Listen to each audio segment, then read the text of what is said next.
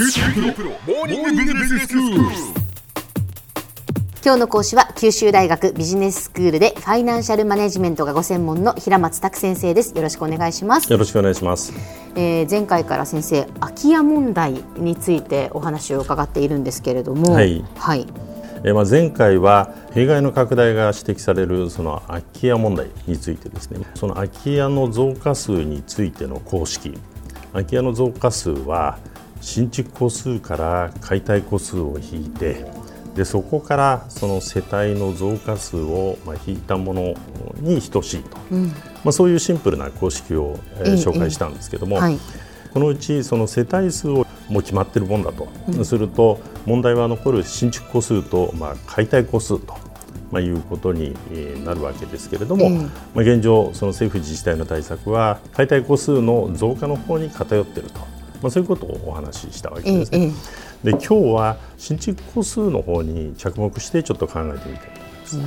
新築戸数をじゃあ減らすっていうことですか？まああのちょっとえそうですね。これから考えてみましょう。わかりました。はい。でまあ、日本ではですね毎年約100万戸の住宅が新築されているわけですね、えで実はこれはアメリカの新築住宅戸数とあまり変わらないんですね。そうなんですか、ええ。で一方、日本の人口は1億2000万人で3億2000万人いるアメリカの2.5分の1なんですね、でこのことは新築住宅に入居する割合が、まあ、日本人はアメリカ人よりも高くてで逆に中古住宅に入居する人の割合は、まあ、低いことを示しているわけですね。で実際にそのデータからもですね住宅取引件数に占める中古住宅の割合ですね。でこれは日本ではわずか15%程度なのに対してアメリカでは80%以上ね。ということで、まあ、データも裏付けてるわけです。そのことを裏付けてるわけですね。えええで、まあ、こうしたその違いの背景にはですね、まあ、日本人の新築志向が、えーあるんじゃないかと思うんですね。で内閣府の調査によるとですね購入したい住宅としてはですね新築戸建てというのが6割以上を占めて、で新築マンションが1割。で以下、まあ、中古の戸建てそれから中古のマンションと、まあ、続く結果になってるんですええね。え。でまたリクルートによるその日米を比較した、えー、獣意識調査によりあのよりますと、はい住み替え回数ではアメリカ人が平均6.4回なのに対して、まあ、日本人は3.7回より日本人の方がこう定着型でですね、えええでまたその家に対するその価値観に関する質問ではですね、えー日本人がえー疲れを癒すとかですね家族の団らん、えーなどと、まあ、そういうイメージで捉えているのに対して、アメリカ人の捉え方はこれはあの投資対象とはっきりしてるんですね。でまあ、新築、まあ、特にその注文住宅なんかの場合ではですねその時の家族の特性に合わせた、まあ、自由なデザインの家を作ることができるわけですしで何よりこう新品というメリットがあるわけですね。えーしかし、その分デメリットも大きくて購入価格も割高になりますしそれから新築した家に住み続けたのでは、まあ、家族構成の変化に応じた柔軟な住み方ってのは、まあ、あのちょっと難しい面まあがありますね。確かにそうですね、で、えー現に日本人はアメリカ人より、まあ、少ない住み替え回数で、まあ、我慢していると、まあ、いうことになるわけですね。でまたその既存住宅としてのその流通が、えー限られてえーいることそれから個々の事情を反映した間取りを選ぶことから要するに汎用性が乏しいと、まあ、いうことでですね価値が減少する、えーペースがあの早いんですね、アメリカの住宅の2倍以上のペースで、まあ、日本の住宅の価値っていうのは減少していくんですね。でかつてはこれをですね、まあ、土地価格の上昇が補った面があるんですけれども、はいまあ、現在ではまあそういったことはまあごく一部に限られるということだと思うんですね。でさらにその資産価値が急速にあのなくなるとすればですね家を建てる時の資本とかも、まあ、それに応じたもものとなってですねまあ、従って総じてその貧弱な住宅と、まあ、いうことになりがちなわけですね。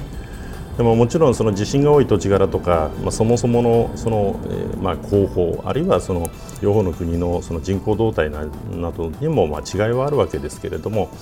まあ、いずれにしてもその日本人は新築振興のおかげで大きな犠牲を払っている可能性があるわけですね。うんそうですねこうしたその日本人の新築振興っていうのはあの日本人生来のものと、まあ、言えるんだろうかと、まあ、実は政策やその経済的な事情によってですね後から形作られた、まあ、可能性もあると思うんですね。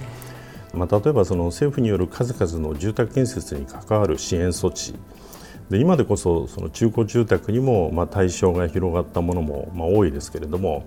まあ、所得税、贈与税、登録免許税、不動産取得税などの減税措置、あるいは住宅取得に関わる金利優遇など、まあ、新築住宅中心の手厚い支援が行われてきたんですね。でそうした背景には、まあ、住宅投資そのもので見ると、まあ、3%ですけれども、関連産業への誘発効果まで考えると我が国の GDP の10%前後にまで達するというその住宅建設の経済効果であるとか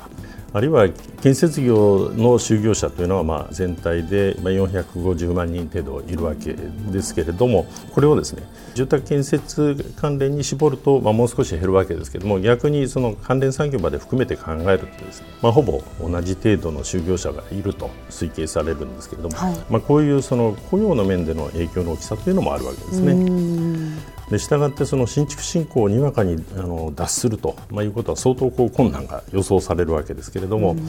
まあ空き家問題が深刻化する今日ですね、まあ、そろそろこの呪縛から解き放たれてもいいんじゃないだろうかというふうに思えるわけですね。で新築の際はある程度その標準化された間取りのこうしっかりした家を建てて手入れすることによって資産価値を維持しながらで必要に応じた住み替えをすると、まあ、こういう方向へのその舵取りによってまあ、結果的に新築戸数を抑制する形の空き家数のコントロールと、まあ、いうことが考えられてもいいんではないかと、まあ、いうことなんですね。でこちらの方が日本人のこうもったいない精神にも、まあ、より沿った解決法かもしれないと思います。では先生今日のまとめをお願いします、はい、結果として貧弱なその住宅事情につながっている可能性のある日本人の、まあ、新築志向ですね、まあ、空き家問題をきっかけにこれからの脱却を図っても、まあ、良い時期に、まあ、来てるんではないかなというふうに思われます。えー、ただ実はもう一つ空き家対策としてですね住居以外の利用というのもあるんですね。でこうした活用というのは一時現在者の住宅という分類になって、まあ、空き家の定義からこう外れることになるんですね。で実際にあの一定の管理もまあ期待されると、まあ、いうことになりますので、まあ、これも解決策にはなり得るわけですけれども、まあ、件数面での貢献はそれほどにはならないかもしれない。まあ、一応このことを付け加えておきたいと思います。今日の講師は九州大学ビジネススクールでファイナンシャルマネジメントがご専門の平松卓先生でした。どうもありがとうございました。どうもありがとうございました。